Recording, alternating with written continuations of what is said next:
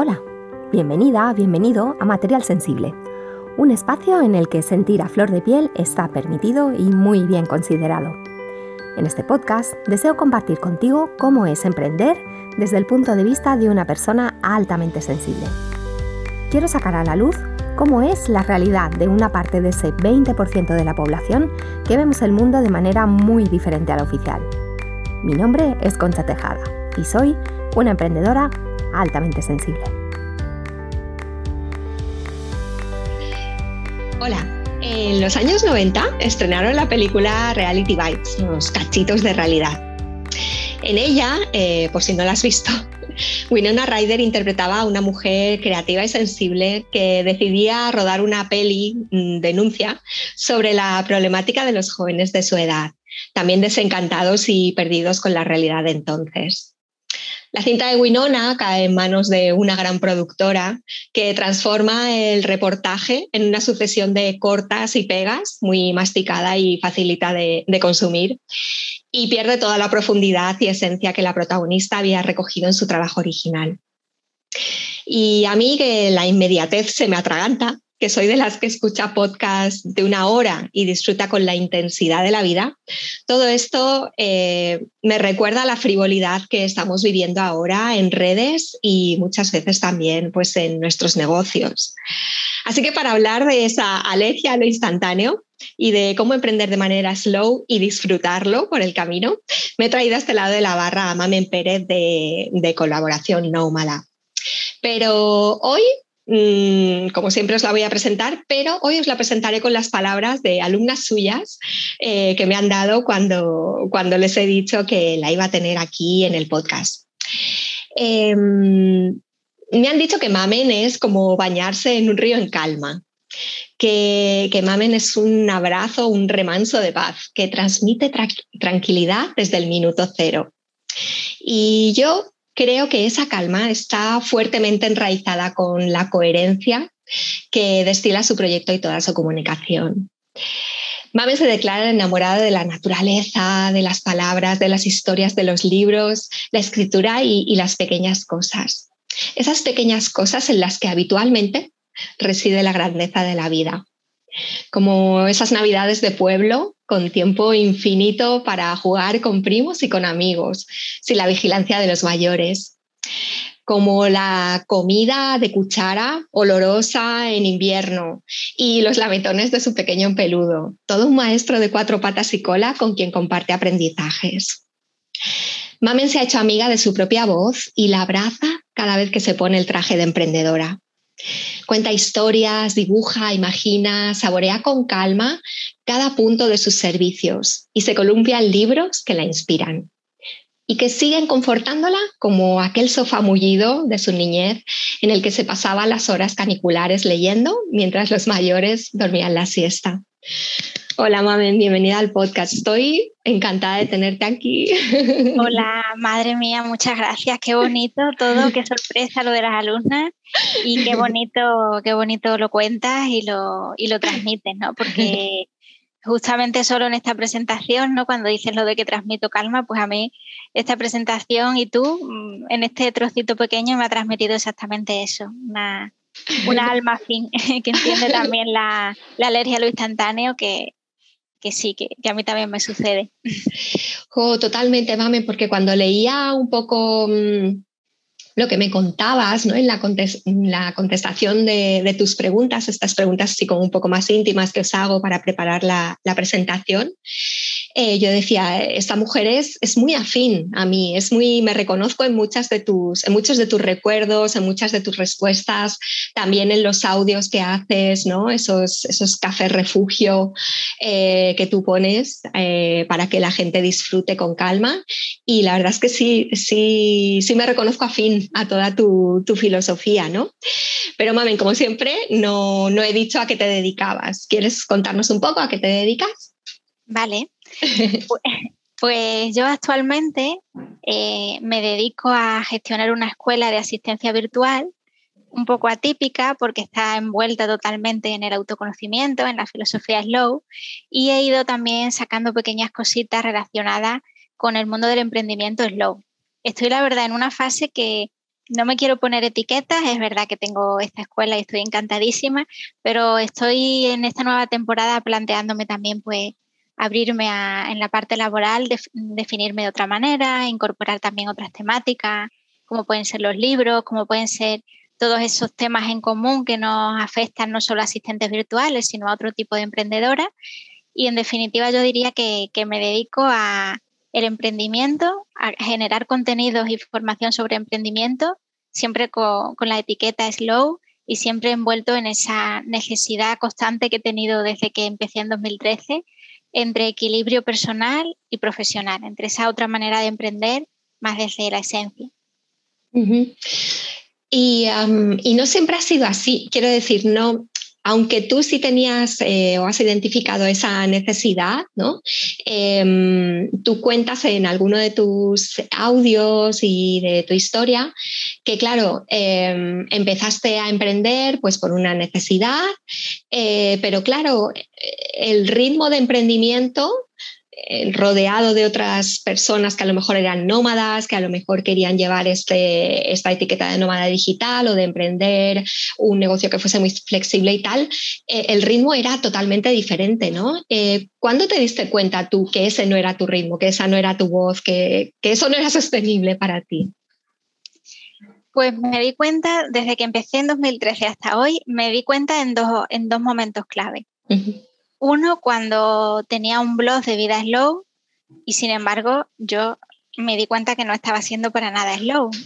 Mm, me sentí totalmente como eh, que me traicionaba a mí misma, incoherente, porque no me estaba dando cuenta de que realmente me pasaba el día generando contenido sobre vida slow, pero luego en mi día a día no lo aplicaba, porque había también ahí una presión económica, una necesidad ¿no? de esa parte de, eh, de, que de poder generar ingresos, pero yo realmente aquel primer blog para mí fue una necesidad más emocional, eh, más de desahogo, más de marcar un cambio después de ocho años como periodista en medios convencionales que no me, que no me llenaba.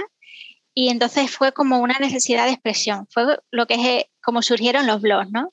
Yo contaba, pero no tenía realmente no era un negocio, ¿no? No, no fui capaz de rentabilizarlo. Y entonces ahí fue cuando me encontré con, la asistencia virtual, hice un cambio de, de rumbo y estuve trabajando como asistente dos años y medio y luego creé la escuela.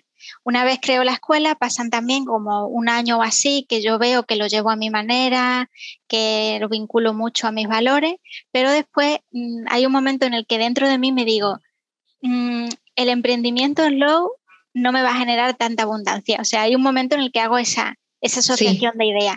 Ser yo misma o hacer las cosas a mi manera o hacer las cosas a otro ritmo, mmm, caí un poco en el miedo de me puede volver a pasar no, no generar ingresos y que realmente no haya ese equilibrio que también es necesario.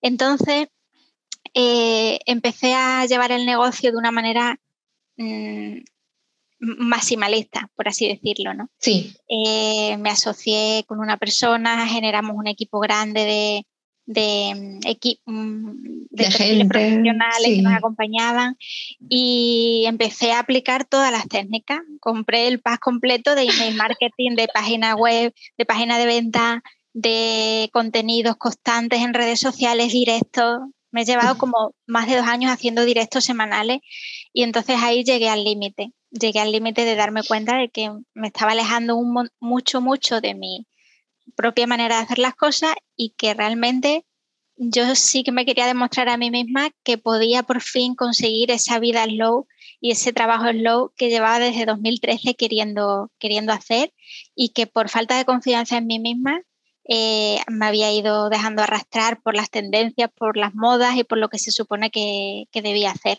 Entonces eso fue hace dos años. Tuve ya por fin ese clic grande, empecé de nuevo, me quedé de nuevo sola llevando el negocio yo sola, hice una pausa de, muchos meses, rehice todos los contenidos y bueno, tuve una crisis personal barra profesional, bueno, en realidad profesional, pero no es que tuviera nada a nivel personal, pero esta parte profesional me, me hizo reflexionar bastante a nivel personal. Y bueno, y llegamos a hoy en día que bueno, he logrado por fin tener este negocio totalmente vinculado con lo que soy, siempre en proceso de mejora y demás. El equilibrio perfecto no existe, pero sí que que he podido pasar por ese proceso empezado en 2013, o sea que no ha sido fácil. Y yo creo que nunca lo es. Eh, quiero decir que eh, llegar, aunque tengas todas las fórmulas o hayas leído todos los libros de emprendimiento, que sepas de pe a pa.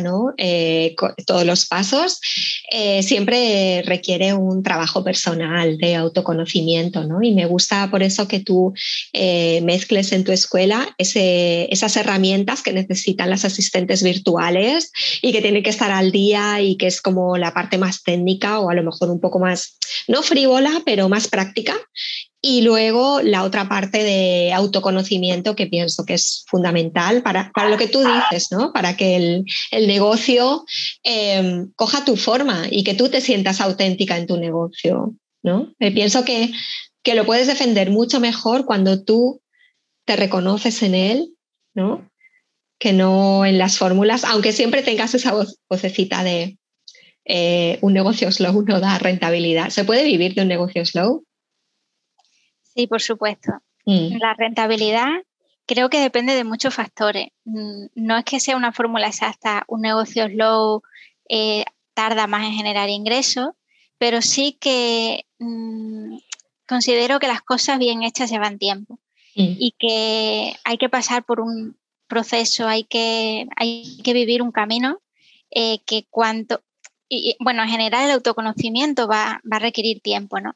Entonces, eh, tener la abundancia económica, la abundancia, por llamarlo de alguna manera, espiritual, eh, abundancia de todo tipo en poco tiempo, creo que es difícil, ¿no? Yo creo que la filosofía slow lo que aboga un poco es por, sí, es posible, por supuesto es posible conseguirlo, pero no va a ser una fórmula rápida, no va a ser eh, vivir, por ejemplo, en tres meses de la asistencia virtual. Eso es posible en algunos casos, pero creo que en ningún caso es posible hacerlo con equilibrio. Es decir, Tú puedes llenar la agenda de clientes en cualquier tipo de emprendimiento, pero para llenar la agenda de clientes más tener esa abundancia más espiritual, más de, sentirte bien con lo que haces y de tener un equilibrio personal, yo siento que eso lleva tiempo, entonces estoy convencida que es posible, yo ahora lo estoy experimentando, pero eso sí va a requerir tener paciencia, vivir tus propias equivocaciones, vivir un proceso, sentirte incómoda, eh, tomar decisiones que no son fáciles. Quizás, en mi caso, ha supuesto renunciar un tiempo a más abundancia económica, en mi caso concreto, eh, hasta que he podido regular esa otra necesidad más básica, ¿no? De saber quién soy, de retomar de nuevo mi negocio, pero para ello necesitaba hacerme muchas preguntas internas y, hacer una pausa obligada. ¿no? Entonces, yo creo que es posible, pero esta asociación de ideas que hacemos es porque no nos damos el tiempo suficiente y por lo que has dicho al principio, ¿no? lo instantáneo lo arrasa todo y nos mete dentro del cuerpo una sensación de vértigo de que las cosas tienen que llegar ya. Y realmente es algo muy reciente de, estos tiempos, ¿no? Siempre se ha dado, incluso los negocios, ¿no? Los negocios de, eh, trabajar por cuenta propia. Eh, siempre se ha dicho, eh, cuando pones un negocio tienes que esperar tanto tiempo para que empiece a generar resultados. Pero con todo esto de las nuevas tecnologías, de las redes, hemos sentido que no, que, que, las cosas se pueden conseguir a la de ya. No hemos empezado a comparar con otras personas. Y entonces yo creo que tenemos que coger un poquito también de esa parte más de tiempo atrás, de mm. esa parte más tradicional y entender que no hay ninguna fórmula mágica y que creo que ningún tipo de emprendimiento se consigue en poco tiempo. Enseguida seguimos con la conversación. Pero antes me gustaría preguntarte, ¿te sientes más sola que la una emprendiendo desde tu casa? ¿Pasas días enteros sin hablar con nadie? Muchas de vosotras, queridas pas emprendedoras, me habéis dicho que os sentís solas, que os cuesta encontrar gente ahí afuera en quien apoyaros, con quien compartir estas emociones, estas batallas, estas situaciones para las que nadie nos prepara en el colegio o en la universidad.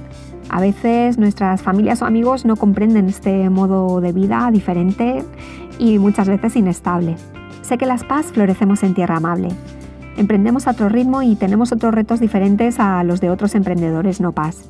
Por eso he creado la Bermutería Club, un espacio sensible y seguro para crear redes de apoyo. Únete y celebremos juntas una forma diferente de emprender y de estar en la vida. Suscríbete ahora desde mi plataforma en Patreon, tienes el link en las notas del programa y empieza a crear sinergias con otras paz bonitas y a compartir toda tu esencia sensible.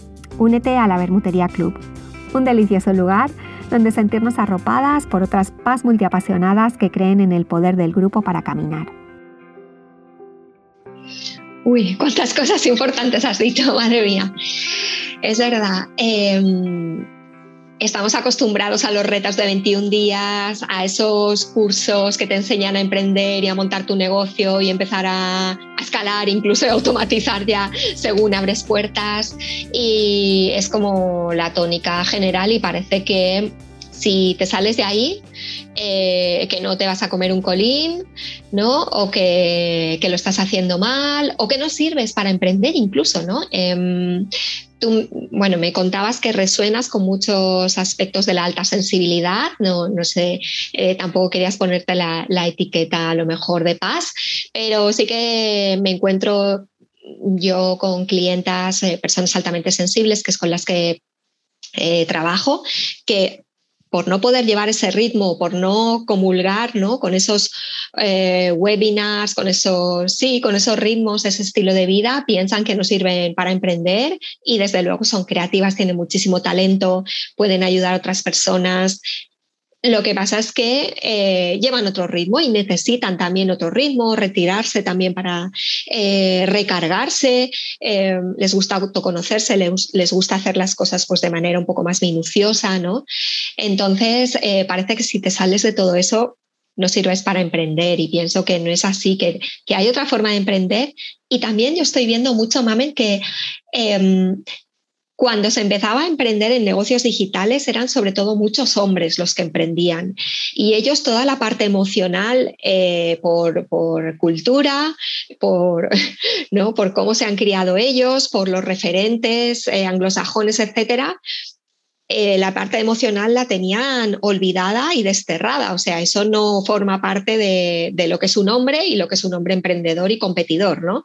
Y a medida que se han ido incorporando mujeres al mundo emprendedor y del emprendimiento digital, ha habido un vuelco. ¿Tú lo has notado también hacia la emocionalidad? Sí, sí, sí. Mm, mira, es que yo siento que, por ejemplo, la parte de la intuición, es una parte que, hemos tenido muy olvidada, ¿no? Y, y, es, verdad que hay hombres y mujeres con más energía femenina, o sea, no, pero, pero sí es verdad que la energía masculina, ya sea de hombres o de mujeres, se ha, lo ha inundado todo y nos hemos olvidado como la parte, por ejemplo, la intuición.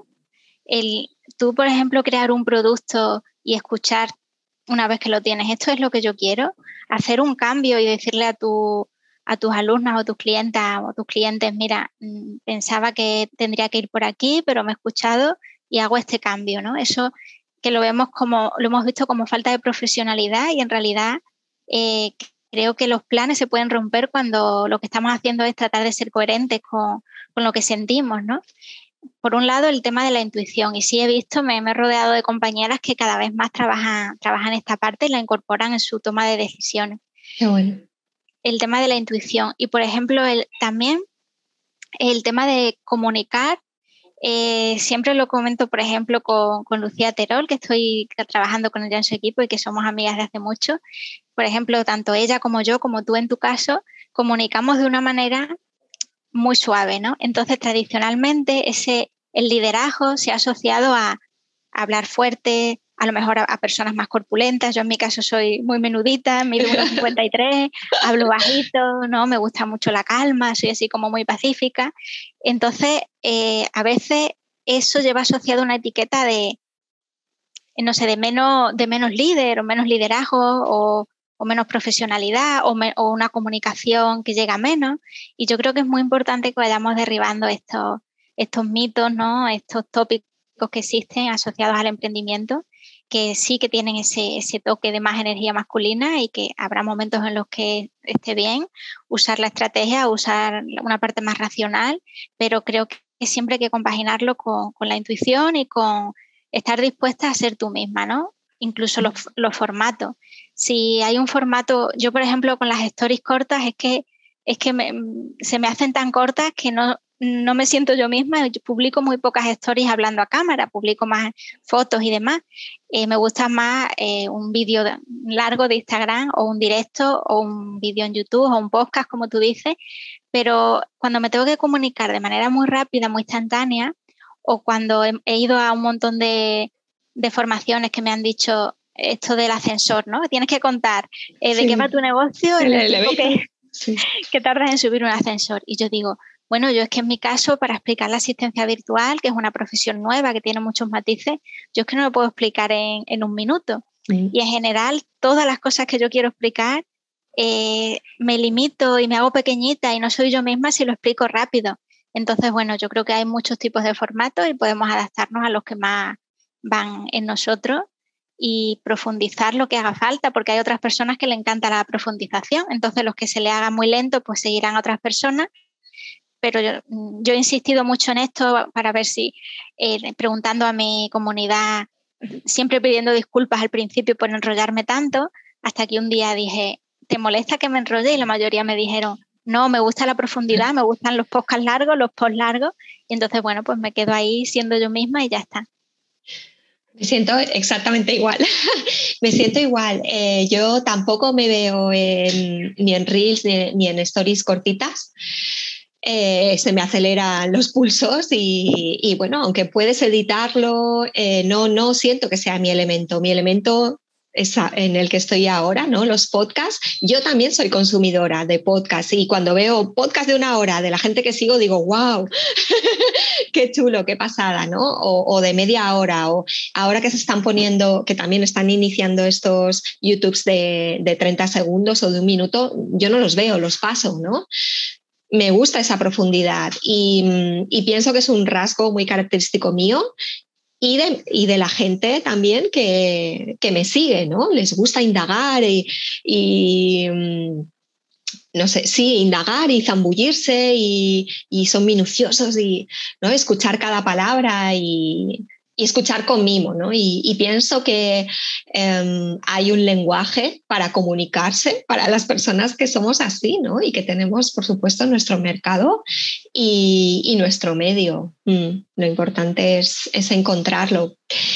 Em, ¿Y qué sientes ahora, Mamen, que, necesitas en tu negocio para sentirte nutrida? Para, para que digas, mi negocio me nutre, no me desgasta.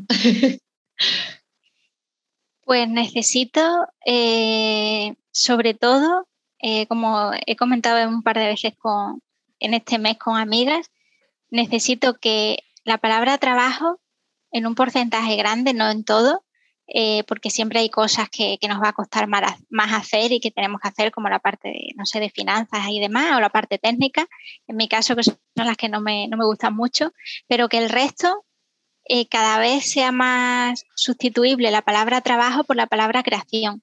O sea, me apetece crear. Me apetece crear contenidos que salgan de muy dentro y que no estén supeditados a ni siquiera a lo que demanda la audiencia. Sé que tiene que haber un equilibrio, pero yo no le veo sentido, por ejemplo, a, lanzar un formato, a utilizar un formato o a lanzar un contenido que lo demanda la audiencia o que lo demandan los clientes, pero que, que, a ti no te sale. O sea, yo creo que que eso al final se nota, ¿no? Cuando hay una energía obligada, se nota. Y a mí lo que me gustaría sería disfrutar de crear y generar contenido solo cuando me salen de dentro y cuando realmente quiero compartir eso, no verme obligada ni, ni en planes de redes sociales, ni en ningún tipo de... Por eso cada vez em, planifico menos en el negocio, ¿no? Porque cuando planifico y luego hay algo que no, que no me encaja, siento me siento como un fraude, ¿no? Yo, para sentirme auténtica y bien, eh, tengo que primero generar un espacio donde yo cree esos contenidos en base a, lo que estoy sintiendo de verdad. Necesito escribir esto, necesito grabar este vídeo y luego lo transmito y ya está, ¿no? De una manera muy natural. Y si eso llega a las personas, genial. Pero forzarme a, generar contenido muchas veces, ¿no? Esta necesidad de controlar, pues me ha llevado a decir, mira, genero contenidos, por ejemplo, para redes de un mes o de dos meses y ya me quedo tranquila. Y eso nunca me ha funcionado porque a lo mejor ha llegado el, mes dos y lo que yo había creado no está en consonancia con lo que estoy viviendo en este momento. He cambiado en algún aspecto, estoy viviendo un momento personal que me hace querer hablar de otras cosas. Entonces, sé que hay que tener cierta organización y ciertas cosas planificadas, pero en esta etapa ahora mismo que estoy viviendo, la verdad, si te digo, estoy improvisando todo el rato. estoy generando los contenidos que en el día, digamos que estoy generando contenidos a tiempo real. Lo que esa semana es importante para mí y, me apetece compartir, lo comparto. Igual a nivel de negocio es un poco esto caótico, pero, pero no quiero decir que dure siempre, igual luego voy buscando otra fórmula, pero ahora mismo estoy probando esa porque ya he probado la anterior de aquí para atrás y, y nunca me ha llegado de, nunca me ha llegado a encajar del todo. Mamen, pues bueno, primero tengo que reconocerte que me pareces una valiente porque te has salido del plato muchas veces, ¿no? Y de lo que es común. Y en esto también me pareces súper valiente. Y, um, y, también yo me, me, estoy dando cuenta de, de que de que voy por ese lado, ¿no? De escucharme, de decir, wow, si es que ahora mismo deseo me sale esto porque me ha pasado esto, porque me he dado cuenta de esto o he tenido un tal y quiero hacer un podcast sobre esto, ¿no? Quiero hacer un episodio o quiero escribir un blog, eh, un artículo del blog sobre esto o quiero hacer unas stories o lo que sea, ¿no? Y mm, bueno, yo al principio comentaba, comentaba que tu, negocio me parece, o tu proyecto me parece muy coherente, ¿no? Y esto que cuentas, pues es, como ser coherente, ¿no? Con quién eres hoy, ahora mismo, este mes. Y el mes que viene, vale, a lo mejor tenías en la nevera, en ese batch cooking, ¿no? Unos cuantos ingredientes, pero igual no resuenas, ¿no? Y, me siento igual. Y, bueno, pues a ver si, si, así funciona, pero me parece que es de valientes, ¿no? Ir, ir probando, ir escuchándose. Que eh, tú tienes o sea, ese, ¿tú crees que se puede compatibilizar un poco em, estrategia con intuición? Eh, ¿Tú tienes estrategia en tu negocio ahora mismo? Sí, yo creo que la estrategia también es muy necesaria, que hay que compaginarla, o sea que todo intuición tampoco porque hay momentos en los que necesitamos esa parte más racional, que la mente eh, juegue en paralelo con, con, la parte más emocional. Para mí me parece fundamental y soy también muy defensora de, la estrategia, aunque en esa parte yo me confieso que tengo que, aplicar más cosas, ¿no?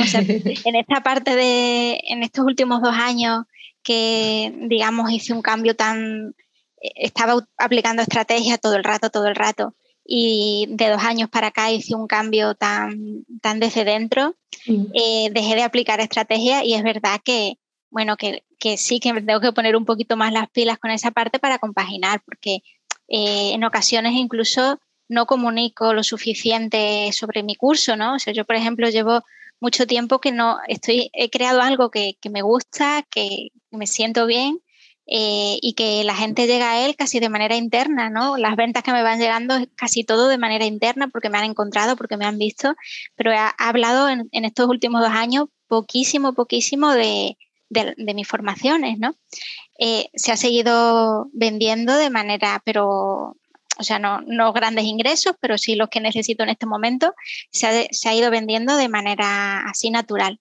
Pero sí que, que, siento en este momento que ya que he atravesado otra vez esta parte más totalmente relacionada con la intuición, ahora tengo que incorporar eso porque también mm. es interesante, por supuesto, comunicar cuando hemos creado algo que nos gusta, comunicarlo, compartirlo, porque si no la gente, oye, pues no, no se va a enterar de lo que tú has hecho, ¿no? Entonces sí, de ahí coge un poquito en este momento y quiero también ir ahora ya que me he regulado, ir aplicándolo y, haciéndolo también mm, con, más estrategia.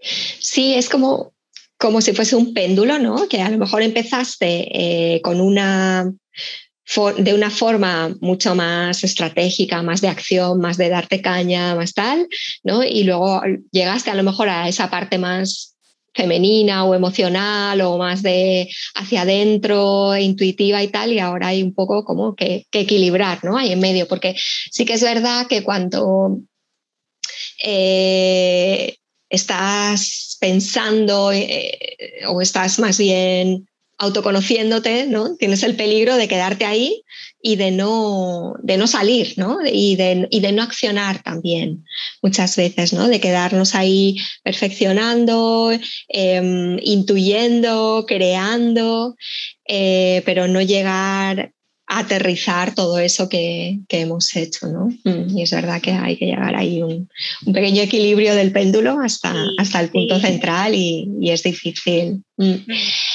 Mamen, entonces tú ahora mismo haces lanzamientos o, has descubierto alguna forma fórmula de hacer un lanzamiento un poco más acorde a quién eres ahora? Mira, ahora mismo justo porque he estado lanzando ediciones del curso con acompañamiento hasta, hasta ahora mismo, hasta hace nada. Ahora mismo se han incorporado eh, las alumnas de la edición con acompañamiento del curso de asistencia virtual y he decidido eh, que de momento estas van a ser las últimas alumnas de momento con acompañamiento. Me voy a adentrar ahora en una etapa en la que voy a dejar las dos formaciones que tengo en Evergreen eh, para que la persona pueda acceder cuando quiera, pero no voy a hacer lanzamientos centrados en fecha, sino que para mí en este momento me parece mucho más natural que yo progresivamente a lo largo del año vaya comunicando pues todos mis contenidos y dentro de esos contenidos eh, se incluya, pues mira, eh, este curso te puede servir para esto, para lo otro. Em, lo veo mucho más natural eh, y muy, mucho más acorde a lo que siento que necesita mi negocio en este momento. Comunicar de manera progresiva y natural durante todo el año. Ahora voy a probar, voy a experimentar eso y, en otro momento pues quizá cambie y vuelva a hacer un lanzamiento convencional, limitado en fecha. Pero lo que siento ahora es que quizá la gente está como muy abrumada de eh, acciones con fecha límite, ¿no? Y entonces yo, conociendo a mi audiencia, siento que se van a sentir mucho mejor, pues si le ofrezco esta opción, ¿no? Que cada uno, cuando quiera, cuando considere durante el año, vaya, vaya accediendo sin más y luego, pues sí, habrá momentos en los que a lo mejor pues ofreceré algo extra o generaré alguna opción para que la comunidad, eh, para compensar un poco esa falta de, cara a cara, ¿no? De, que tiene el acompañamiento en grupos pequeños, pues para compensarlo un poco, pues tengo pensado hacer, generar más comunidad, hacer más vídeos, entrevistas, no sé, club de lectura, lo que cada mes yo vaya sintiendo que me apetece compartir, eh, para mantener esa relación directa, porque creo que también es importante, ¿no? Que los cursos en Evergreen al final te falta una parte más de cara a cara, aunque yo el curso lo hago como, no sé, como si lo hiciera para mi mejor amiga, ¿sabes? Siempre utilizo un lenguaje muy cercano, les hago sentir muy cerca mía, pero sí es verdad que tengo esa disyuntiva. Por un lado veo que el cara a cara y lo personalizado cada vez va, se va a demandar más. Y por otro lado, eh, siento que las personas que se apuntan a una formación con fecha límite mm, muchas veces introduce la culpa. No me ha dado tiempo, me apunté y pensé que iba a poder. Y eso a veces les bloquea tanto que le, que le impide finalizar el curso. Entonces digo, bueno, voy a hacer ahora este experimento, voy todo el rato explorando y es mi visión ahora mismo, pero bueno, que podría cambiar en el futuro. Mm, y, también tú decías que ahora mismo estás en un momento en el que te apetece más la creación de contenidos que a lo mejor mentorizar, ¿no? Que a lo mejor estar haciendo de, mentora o, mm. guiar a, las personas, ¿no? Mm. Sí, la verdad es que si te, digo la verdad, si te lo confieso, eh, no me gusta ser mentora.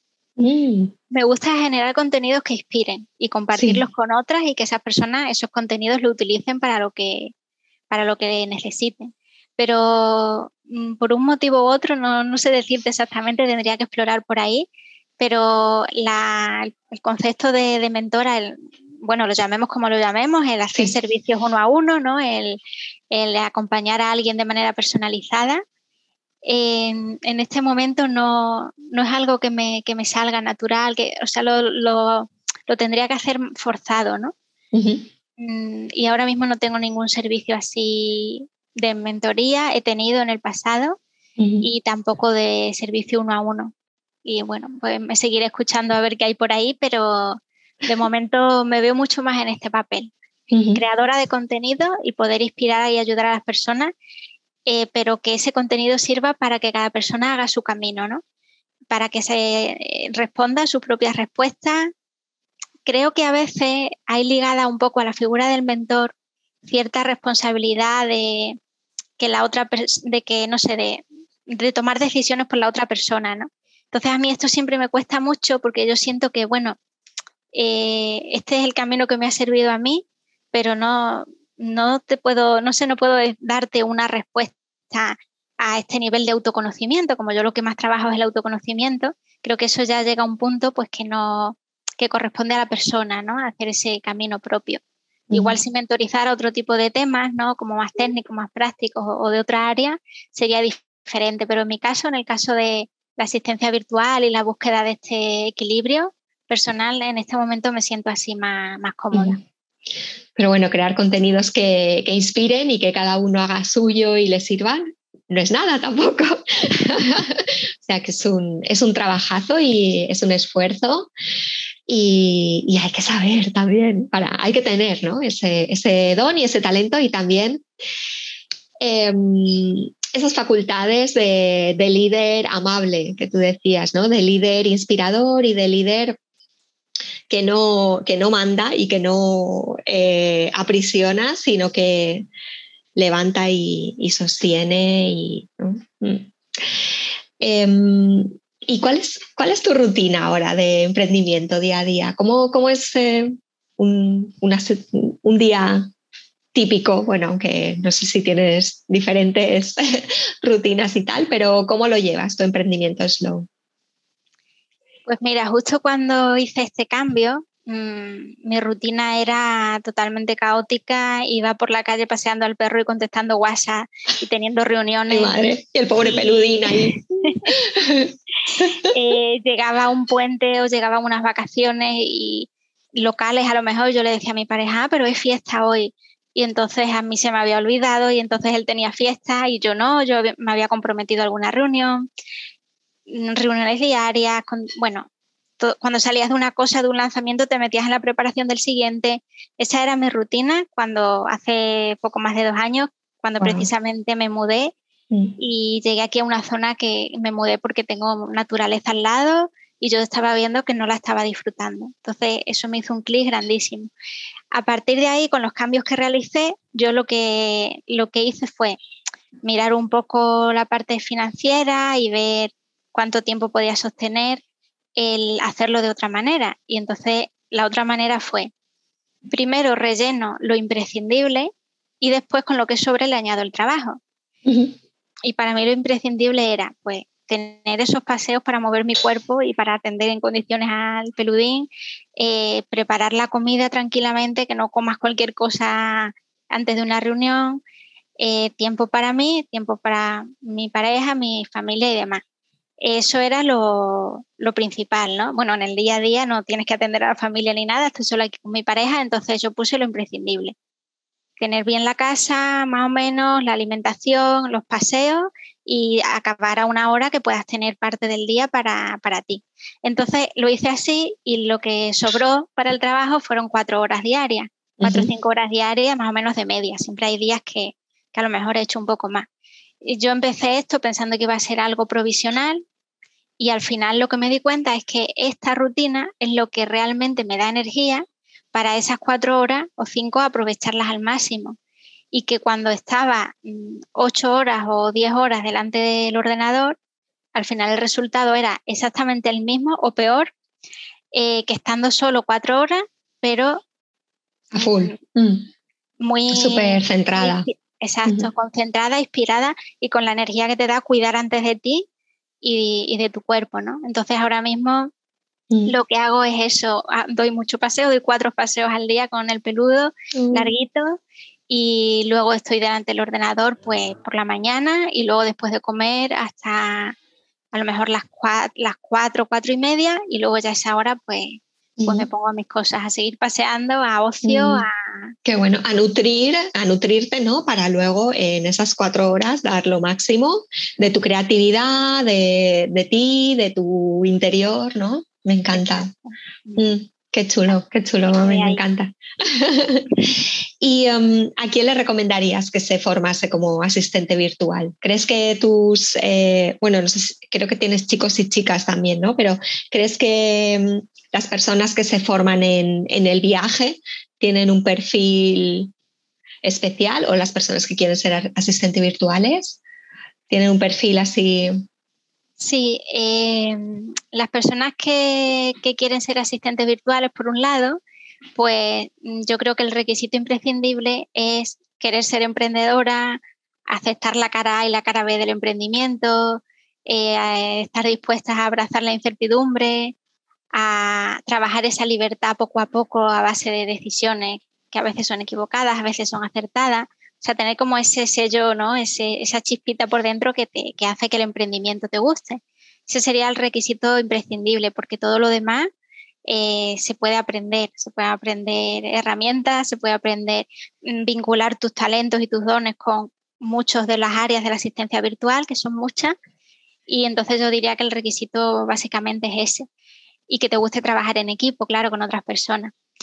Y en cuanto a los alumnos y las alumnas del viaje, que si las son un 98% chicas, eh, bueno, sería para asistentes que aparte de un contenido práctico y un contenido sobre conceptos básicos de qué es la asistencia virtual y todos sus conceptos y sus conceptos y digamos un aprendizaje, un aprendizaje de los cimientos de, de, los conceptos de la profesión, sería específicamente para personas que quieren vivir el emprendimiento en asistencia virtual, pues eso, de una manera slow, es decir, no que no les sirva solamente llenar la agenda de clientes y volver a ser esclava de su negocio, como le podía pasar por cuenta ajena, sino que bueno, estén dispuestas a hacer ese viaje interno eh, y en ocasiones a esperar más, a que sea un proceso más progresivo y más lento, pero formarse pues de acorde, acorde a su esencia, a sus valores y trabajando con clientes que, realmente les resuenen. ¿no? Mm. Sí, y además eh, a mí me da que salen de la escuela ya eh, no especializadas, pero sí sabiendo eh, hacia qué tipo o qué tipo de trabajos les gustaría realizar con, otros clientes, ¿no? O sea que si son, si les gusta más pues el montaje de vídeo o si les, les gusta más todo el tema de desarrollo personal o eh, si son más, más geeks, ¿no? Les gusta más pues las apps y, y tal. Yo pienso que eso también se lo das a ellas, ¿no? Que, mm, bueno, como hay tantos bloques, ¿no? Como mm. cada, cada bloque no queda tantos bloques, sino hay tantas áreas en la asistencia virtual, entonces al acceder al curso pueden ver un poquito de cada y al tener también esta parte de autoconocimiento, pues yo le digo, pues por ejemplo, escúchate cuando eh, tus pensamientos cuando estás contestando correo electrónico, cuando estás en redes sociales y siento un poco que cómo te sientes al respecto de este área. Entonces ahí sí les permite un poco tener un primer acercamiento. Pero luego hay de todo, luego hay alumnas que se sienten muy, que tienen muy clara la especialización desde el principio. Y luego hay otras que son las multipotenciales, las multitareas, que, que se sienten un poco frustradas cuando tienen que elegir una especialización porque no hay nada que les guste tanto o que les disguste tanto como para tener que centrarse en algo. Y, y les gusta les gusta mucho más pues pasar un tiempo explorando y viendo o incluso quedarse para siempre en este modo más eh, de picar un poco de, todo, ¿no? Entonces están esos dos, esos dos perfiles. Sí, y también me parece lógico, ¿no? Tener ese rodaje para ver cómo, con quién resuenas o cómo, ¿no? qué es lo que te hace vibrar más y, ¿no? y, y conocer, ¿no? Porque, claro, solo sin trabajar con clientes, solo pensando, bueno, esto me gusta más o esto tal, pero a la hora de, trabajar mano a mano con el cliente, pues tienes que tener ese rodaje. Entonces también, también me parece lógico. Mami, dices en tu web, ese vestido de flores me define, pero eh, no soy yo. Del mismo modo, la asistencia virtual me define, me la pongo cada día al abrir el armario de mi emprendimiento pero no puede expresar quién soy yo como profesional, ¿no? Un poco lo que decíamos antes. ¿Qué es, el refugio y cómo podemos vestirnos con el traje de, nuestra propia voz? Eh, más allá de etiquetas como, por ejemplo, asistente virtual o como persona altamente sensible. Pues mira, el refugio surgió este verano de manera totalmente improvisada, como te decía antes, no tenía ninguna idea de lanzar nada pero mm, de repente a través de conversaciones con alumnas en ese momento y que había tenido en el pasado, me di cuenta que había muchas alumnas que se sentían eh, limitadas por la etiqueta de asistente virtual mm. Mm, y sentían como que el hecho de decir soy asistente virtual, soy, ¿no? Y no hago eh, o practico o trabajo como asistente virtual, em, al final, en vez de convertirse en un medio de presentación que al decirlo se sintieran bien, se sintieran conectadas con ella, se convertía como en una especie de jaula eh, o un cajón del que no, sentían que pudieran salir porque como eran asistentes virtuales, pues no sentían, por ejemplo, que pudieran proponer a un cliente que otro don, otro talento que no estuviera vinculado con la asistencia virtual, también podían desarrollarlo perfectamente con ellos. Y esto es algo, el tema de ponerme etiquetas, que también me ha pasado mucho a mí. Entonces empecé a reflexionar mucho sobre todas esas etiquetas o todos esos pesos que nos hacen mm, quedarnos bloqueadas y que nos, impiden expresar todo nuestro ser, ¿no? Con todos sus matices. Que nos, nos mm. quedan apegadas a una etiqueta, a una profesión, da igual la que sea. Y bueno, pues grabé una serie de audios, grabé 12 audios eh, que lo hice totalmente en momentos conectada a mi intuición, totalmente. Qué bueno, qué bueno. Mm, como si fuera para mí, ¿sabes? Como si fuera un diario, como si fuera algo propio, muy personal, muy emocional. Y bueno, pues lo, lo compartí, eh, lo he estado compartiendo estos tres meses con la primera edición del refugio. Y bueno, ahora lo dejaré también ahí para las personas que quieran acceder, para que eso esté accesible. Pero ha sido, digamos, la experiencia, el producto que he creado mm, que me he sentido, eh, que he sentido que hago más desde mi esencia. Totalmente ha salido, incluso algunas veces lo hacía lo he ido haciendo cada semana, no lo tenía nada planificado. Algunas veces lo hacía y sentía que no lo estaba haciendo desde dentro, que lo estaba haciendo más desde el piloto automático. Pues nada, lo descartaba y esperaba otro momento en el que me sintiera inspirada y entonces ha sido como una conversación muy, muy íntima con, mm. con esas asistentes virtuales que necesitaban soltar, a la vez que yo lo soltaba, soltar esos pesos. Qué bonito y qué mágico. Y ah, esto no puede salir de una fórmula. Es, ese tipo de servicios que no puedes eh, crear a partir de fórmulas o centrándote en la rentabilidad o centrándote en cosas externas, ¿no? Que por supuesto estás en un negocio y tienes que buscar la rentabilidad, pero cuando el foco es esa intuición y ese interior y esa voz tuya, eh, salen cosas muy mágicas y que no se parecen en nada a todo lo que ves por ahí, ¿no? Porque es tan tuyo, es tan auténtico y, ese servicio tiene magia y llega mucho más, pienso. Mm. Mm. Cuando estamos más conectadas al alma, diría yo, ¿no? Hay veces que estás hablando y de repente, pues a lo mejor estás nerviosa o en una entrevista, por poner un ejemplo, estás nerviosa, estás hablando más desde la parte, desde el piloto automático, desde la mente, pero cuando te relajas y conectas contigo, eh, hablas más desde el alma, ¿no? Yo creo que ahí se nota, se nota en el lenguaje, se nota en la comunicación no verbal, se nota en todo. Mm, sí, totalmente. Y llega, llega mucho más. Mm, la, gente lo percibe, ¿no? Cuando no existe esa barrera y te abres, es como un canal directo. Mm, qué bueno. Em, si ahora hay alguien que nos está escuchando y ha seguido todas las normas, ha sido una emprendedora buena y, ha hecho caso de papá y de mamá y ha seguido esta fórmula y esta otra y se ha quemado y dice, no, yo, yo quiero empezar a emprender de otra manera, quiero empezar a emprender a lo mejor de una forma más slow o escuchándome o, o quiero empezar a buscar mi voz. Mami, ¿por dónde le dirías que empezase? Bueno, pues yo le diría que empezase abriendo espacios fuera del ordenador que le permitan, mm, a través de esas capas, a lo mejor y capas de, eh, de voces externas, de creencias o de patrones aprendidos, todo lo que se escucha de fuera, le invitaría a crear espacios fuera del ordenador, fuera de ruido, eh, cada una con su fórmula. En mi caso es paseando en la naturaleza, es cuando más me, aparece esto, ¿no? O en momentos de relajación, por ejemplo, dándome una ducha, en, la, en las duchas siempre me vienen, no sé por qué, me vienen muchas ideas y me inspiro, ¿no? Entras ahí en un estado, pues bueno, cada una con su fórmula, con lo que le vaya bien, pero quitarte de, de la pantalla y dejar que algo que te inspire, como puede ser la naturaleza, mm, te permita escucharte más adentro, ¿no?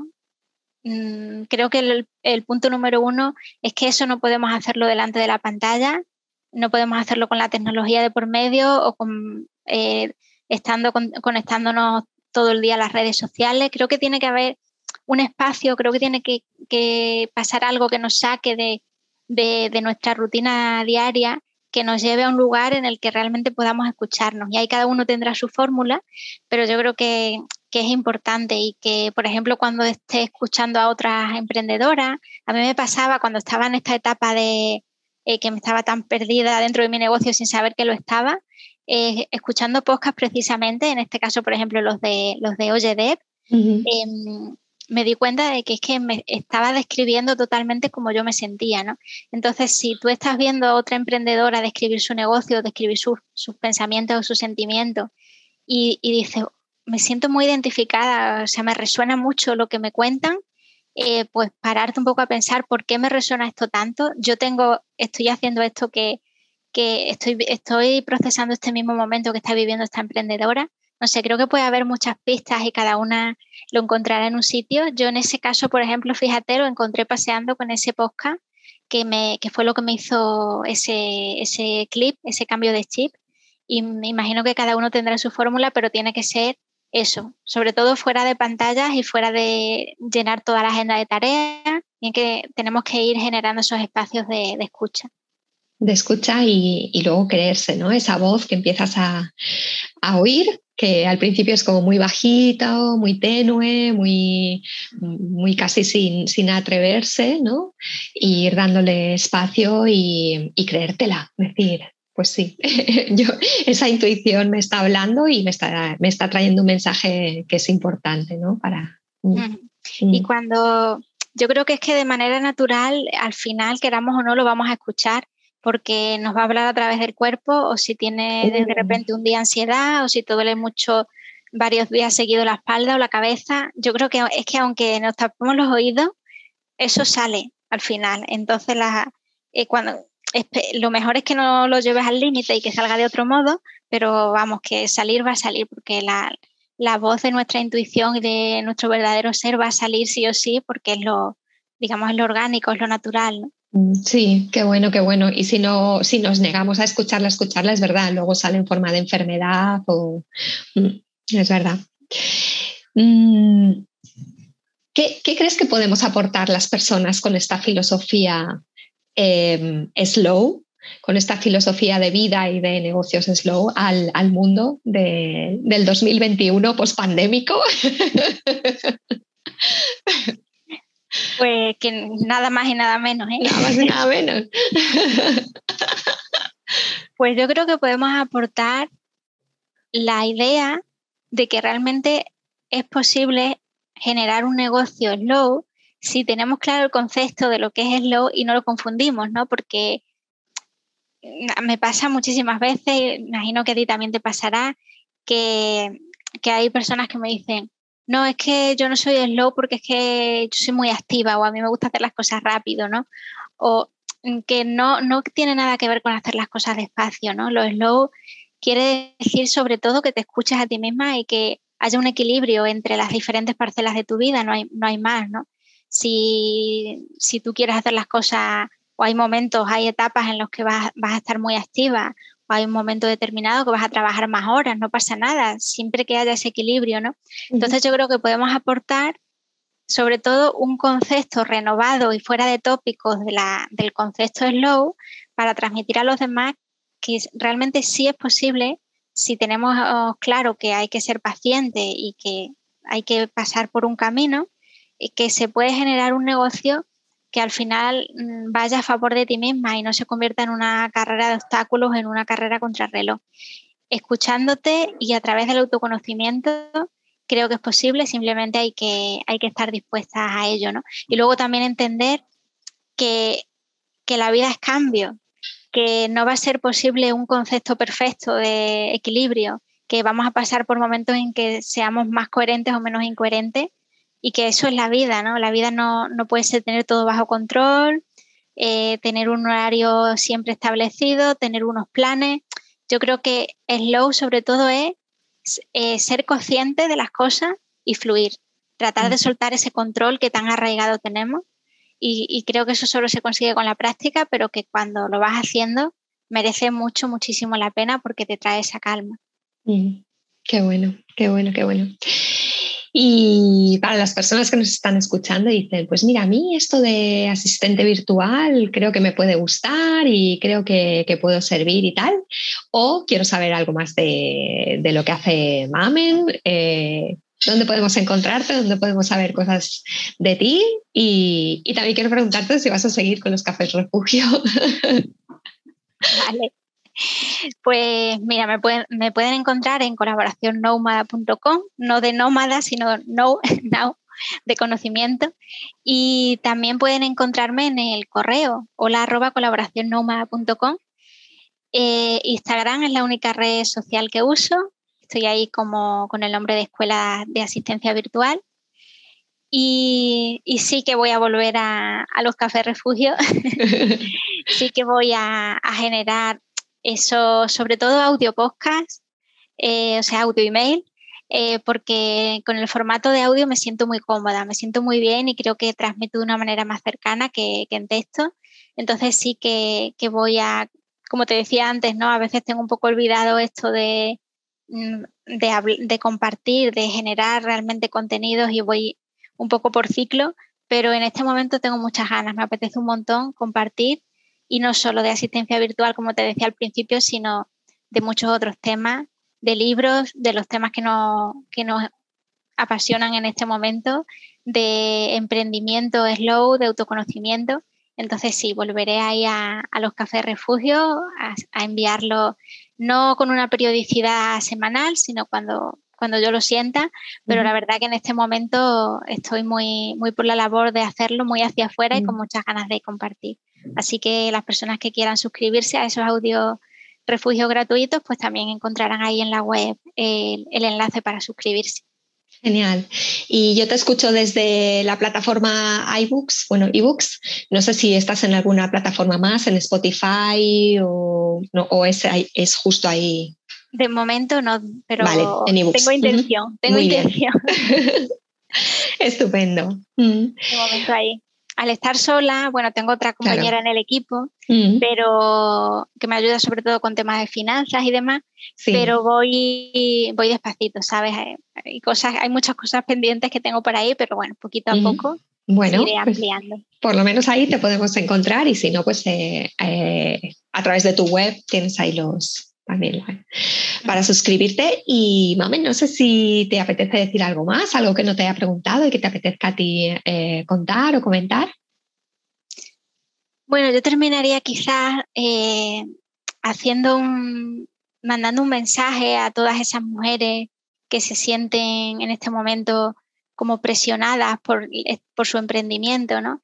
que han llegado a un punto en el que sienten eso que yo he vivido, esa contradicción que yo he vivido y que y que la he sentido muy dentro de mí, de eh, caminar hacia una libertad mientras te das cuenta de que igual cada vez estás teniendo menos tiempo disponible porque sientes que es que tienes que estar en, todos lados y tener mil frentes abiertos.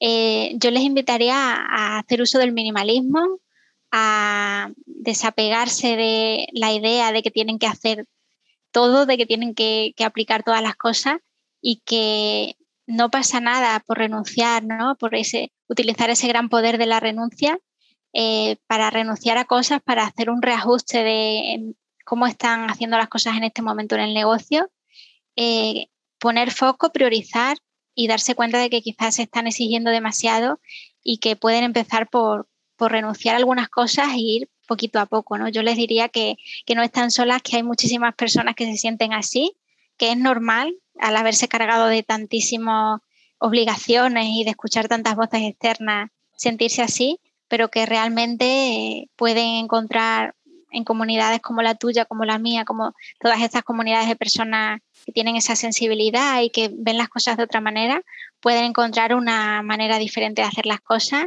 y de introducir poco a poco esa calma en su emprendimiento. Qué bueno, qué bien, qué buen cierre. Además que, aporta esperanza.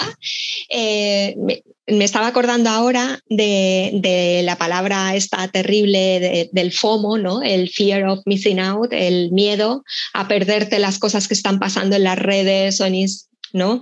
Eh, el otro día lo vi transformado como JOMO, ¿no? Con J, Joy of Missing Out, la alegría de perderte, ¿no? Todo lo que está pasando en redes, en el mundo, en tal, ¿no? Entonces, eh, transformar un poco eso y, crear ese espacio para escucharte y lo que tú dices, saber que, es normal este agobio y con el mundo que, tenemos, ¿no? Mm. Exacto, genial ese concepto, porque al final perderte es encontrarte, ¿no? Pero todo eso es encontrarte a ti mismo. Wow, totalmente, sí. Ay, mami, pues muchísimas gracias. He disfrutado muchísimo de conocerte un poco más, de, saber más de tu emprendimiento, de tu filosofía de vida y conocer a una hermana, una hermana más de Slow en el mundo, porque de verdad que, me he reconocido mucho en, muchas cositas que has contado y, y en cositas que me contabas, las respuestas estas íntimas. Así que te agradezco muchísimo tu tiempo. Mm. Genial, pues igualmente ha sido un placer, he estado súper cómoda, se me ha pasado rapidísimo, aunque aquí los que no saben luego nos dirán rapidísimo, llevéis aquí una hora hablando sin parar. pues así va a seguir. Así seguiremos, con esta lucha pacífica contra lo, contra lo instantáneo y contra lo superficial y bueno, respetando todas las opciones, pero. Así somos y, así seguiremos aunque el mundo vaya para otro lado. Muchísimas gracias por, invitarme. Gracias a ti. Bueno, luego quien quiera se puede dar un baño de TikTok para compensar. Gracias a todos si habéis llegado hasta aquí. Gracias por acompañarnos cada semana y por escucharnos. Y un besazo. Adiós. Muchas gracias por escucharnos. Si eres una emprendedora o emprendedora altamente sensible y te apetece tomarte un vermut conmigo mientras hablamos del mundo paz y de tu experiencia como emprendedor, escríbeme a mail arroba conchatejadaproject.com. Estaré encantada de tenerte aquí y brindar contigo en esta serie de entrevistas. Puedes acceder a todos los enlaces de productos e inspiración que mencionamos en este episodio en mi blog conchatejadaproject.com barra blog. Te dejo el enlace en las notas del programa.